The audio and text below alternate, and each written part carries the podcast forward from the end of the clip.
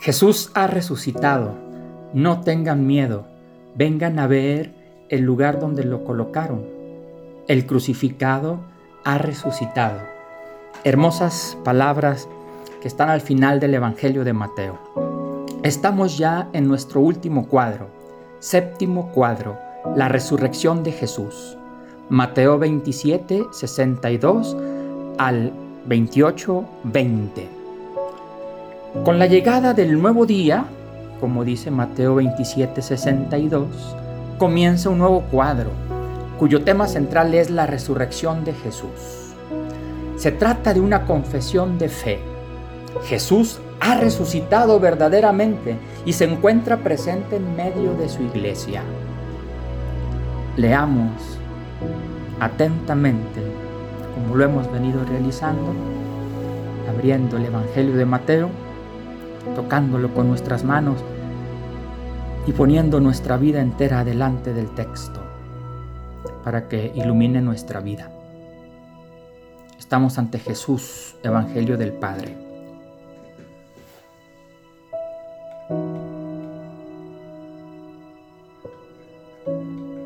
Comentamos cinco aspectos.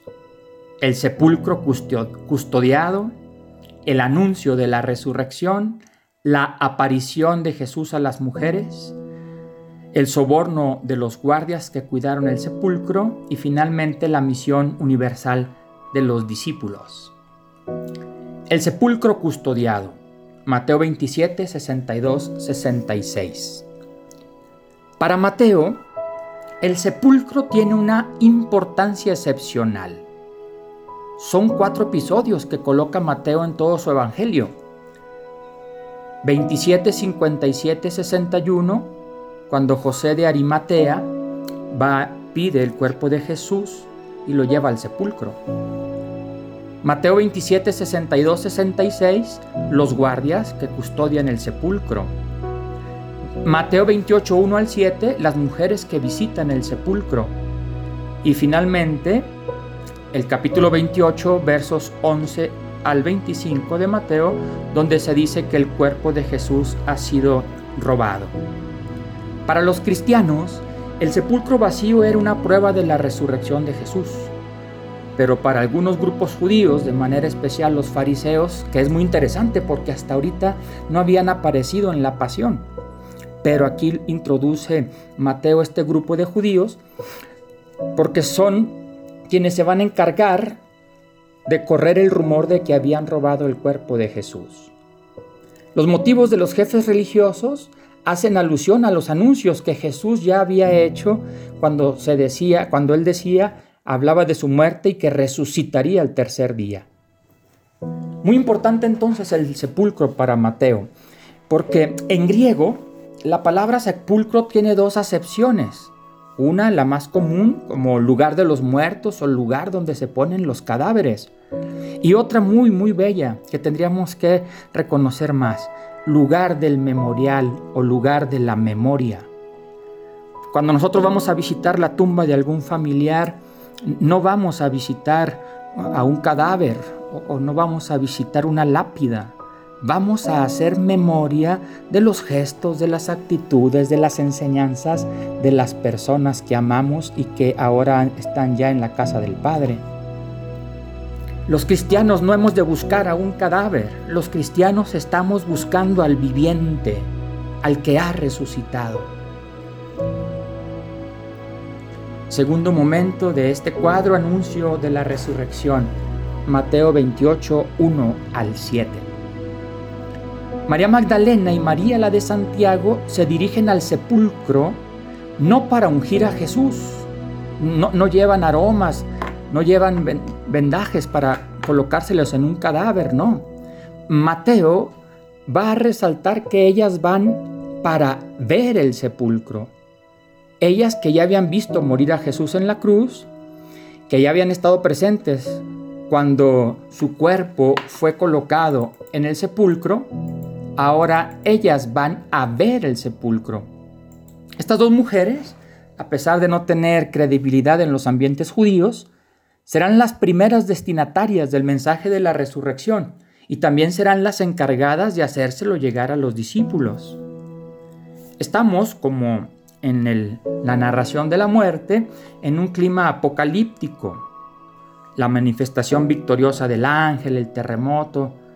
Con esto, Mateo quiere relacionar ambos acontecimientos para mostrar que tanto la muerte y la resurrección de Jesús han llegado, con la muerte y con la resurrección de Jesús, con ellos ha llegado a plenitud la historia de la salvación. Fíjate en este detalle curioso. Los guardias habían sido enviados a custodiar y acaban siendo testigos de la resurrección. Las palabras del ángel resumen la fe de la comunidad de Mateo e insisten en que Jesús mismo había anunciado su resurrección. Tercer momento de este, de este último cuadro, aparición de Jesús a las mujeres. Detengámonos porque este episodio es exclusivo de Mateo, no lo tienen los otros evangelistas. Mateo interpreta que Jesús recompensa a las mujeres porque han permanecido fieles durante todo el trance de la pasión. Entonces ellas reconocen a Jesús y lo adoran. El Señor les encomienda llevar a los discípulos la buena nueva de que los espera en Galilea. Jesús les sale al encuentro en el camino. Un detalle bellísimo en el Evangelio de Mateo. Porque Jesús las envía avisar a los discípulos, pero mientras van de camino, Jesús les sale al encuentro. Con este detalle, Jesús cumple su promesa de estar siempre presente en su comunidad y de una manera muy especial cuando camina como compañero, cuando se hace compañero de camino de los que anuncian el Evangelio. Pueden profundizar para, para esto Mateo 10, 40, Mateo 28, 20. Cuarto momento de nuestro séptimo cuadro. Soborno de los guardias. Mateo 28, 11, 15. A pesar del testimonio de los guardias, que se habían convertido en testigos de la resurrección, los jefes religiosos siguen hostiles a los acontecimientos y sobornan a los centinelas para que difundan el rumor del robo del cuerpo de Jesús. Y la última parte de nuestro último cuadro, la misión universal de los discípulos. Los versículos finales del capítulo 28 de, de, la obra de Mateo, los versículos finales de su obra, versículos 16 al 20. En este relato final vamos a encontrar varias claves para que nos ayuden a entender todo el Evangelio. Se trata de un pasaje en el que tiene lugar la manifestación de Jesús resucitado. En esta manifestación se desvela el misterio profundo de su persona y el envío de sus discípulos, cuya misión consistirá en congregar a todos los pueblos para que se hagan discípulos de Jesús. El encuentro de Jesús con sus discípulos ya había sido anunciado por el mismo Jesús en Mateo 26, 32. Los ángeles y también el mismo Jesús renuevan esa invitación a encontrarse con Jesús en Galilea. Pueden ver Mateo 28, 7 y 10. El lugar de encuentro será Galilea. Galilea es un lugar geográfico y teológico, porque es donde Jesús comenzó su misión, anunciando el reino con signos y palabras. Pueden releer Mateo 4, 12 al 17. Ahí en Galilea comenzó todo. Y en Galilea el encuentro será en un monte, un lugar muy significativo, también teológico, porque es el lugar donde tradicionalmente Dios se ha revelado al pueblo de Israel. Entonces el monte es el lugar de la manifestación de Dios. En este encuentro Jesús se revela con sus palabras. Los discípulos lo reconocen como Señor y lo adoran. Jesús les confía una misión, les promete su asistencia y su presencia continua. tenemos este encuentro en dos momentos. Primer momento, reconocimiento y adoración. Segundo momento, manifestación del misterio de Jesús. Comentemos algo sobre cada uno de estos momentos.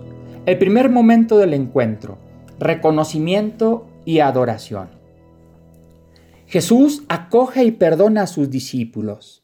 Les manifiesta el misterio profundo de su persona. Jesús está con sus discípulos, los que habían sido hombres de poca fe y en el momento decisivo lo abandonaron. Dice Mateo 28, 17 lo adoraron, ellos que habían vacilado, o también siguiendo otra traducción, ellos que habían dudado. Es importante detenernos aquí, porque en todo el Nuevo Testamento el verbo vacilar o dudar solo aparece aquí, Mateo 28, 17, y en Mateo 14, 31, solo dos veces en todo el Nuevo Testamento. Mateo 28, 17 y Mateo 14, 31. 14, 31 hace alusión a la duda de Pedro, a la vacilación de Pedro cuando va hacia Jesús en el lago. Se trata entonces de la vacilación o duda, de la falta de constancia en el seguimiento de Jesús. El sentido de este encuentro de Jesús con sus discípulos es devolver las fuerzas a los que no habían sido capaces de seguirle como discípulos en su pasión. Esta actitud vacilante y la falta de fe muestran claramente que la misión que Jesús les va a confiar es un don inmerecido. Segundo momento, manifestación del misterio de Jesús. En este segundo momento del encuentro se refleja la fe de la comunidad de Mateo. Jesús es el Señor resucitado que posee plena autoridad sobre el cielo y tierra. Jesús es el Maestro a cuyas enseñanzas han de remitirse siempre sus discípulos. Jesús es el Dios con nosotros que acompaña siempre a la iglesia en su misión. Después de su manifestación, Jesús confía la misión a sus discípulos, reflejando dos fases. Primero la enseñanza y después el bautismo.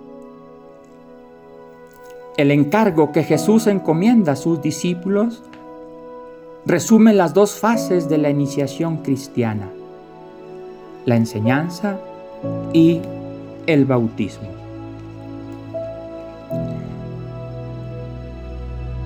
La primera era la enseñanza. Su contenido eran las palabras de Jesús que el evangelista ha recogido y ordenado en cinco grandes discursos. El auténtico discípulo debe aprender a ponerlas en práctica. Mateo 7, 21, 27. La segunda fase era el bautismo que sellaba la íntima vinculación del discípulo con el Padre, el Hijo y el Espíritu Santo. Al final del texto encontramos una promesa de Jesús. Jesús les promete a sus discípulos quedarse siempre con ellos.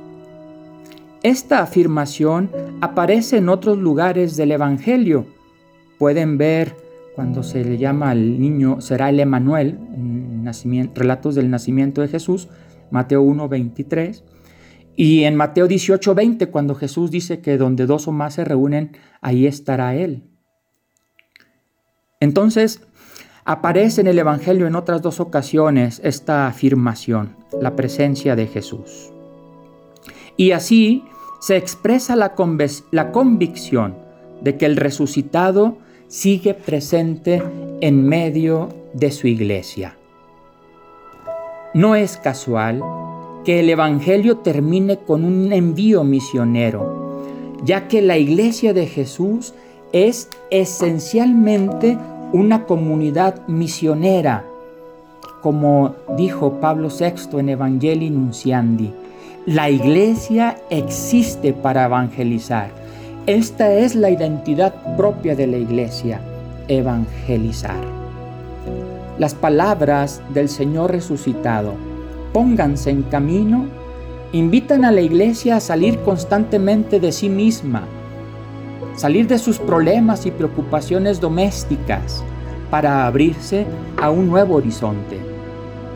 Este horizonte al que ha de salir la iglesia, es decir, tú y yo, porque tú y yo somos iglesia, el Señor nos pone en camino. Este nuevo horizonte al que hemos de abrirnos es el de todos los hombres que no conocen el gozo de sentirse hijos de Dios y hermanos entre sí. Para ello, cada uno de nosotros que somos la iglesia, contaremos siempre con la presencia constante de Jesús. Jesús estará siempre con nosotros.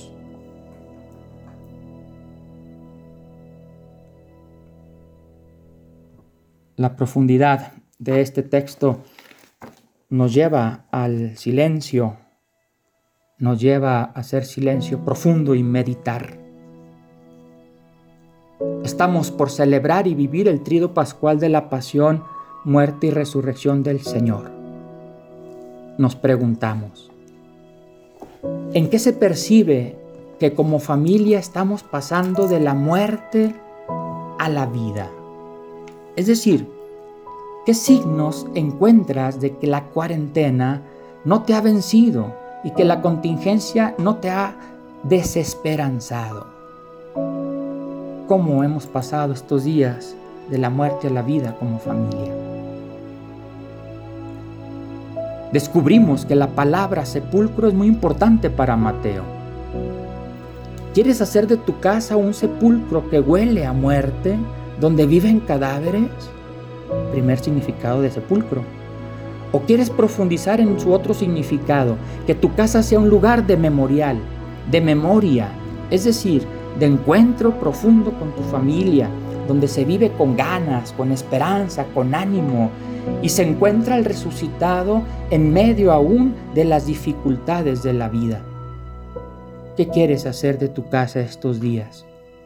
¿Un sepulcro donde hay cadáveres o un lugar de encuentro como memorial. Jesús es Dios con nosotros. ¿Cómo te sientes al descubrir que Jesús promete, y no solo promete, sino que cumple su promesa de estar todos los días de nuestra vida para hacernos presente el amor del Padre, la fuerza de su Espíritu y la alegría de su amistad? Te invito a que hagas oración. ¿Recuerdas nuestras tres palabras claves? Gracias, perdón, ayúdame. Y para contemplar te invito a que juntos como familia enumeren 10, 10 aspectos favorables que ha traído para ustedes este tiempo de cuarentena. Es decir, ¿Qué signos de vida nueva, qué signos de resurrección van encontrando como familia estos días? Aquí les dejo unos que el Señor me ha regalado. Detenerme a vivir con mayor conciencia. Hablar más detenidamente con mi familia. Buscar más a Dios en su palabra.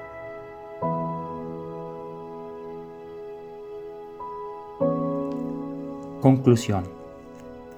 Tomamos unas palabras del Evangelio de Mateo con las que se sintetizan los misterios que estamos por vivir y celebrar. Jesús muerto y resucitado. Mateo 28, 5 al 6 dice, El ángel se dirigió a las mujeres y les dijo, Ustedes no teman, sé que buscan a Jesús, el crucificado, no está aquí ha resucitado como lo había dicho. Vengan a ver el sitio donde estaba puesto. Digamos juntos tres veces, personalizando este texto, digamos, busco a Jesús, el crucificado que ha resucitado. Busco a Jesús, el crucificado que ha resucitado. Busco a Jesús el crucificado que ha resucitado.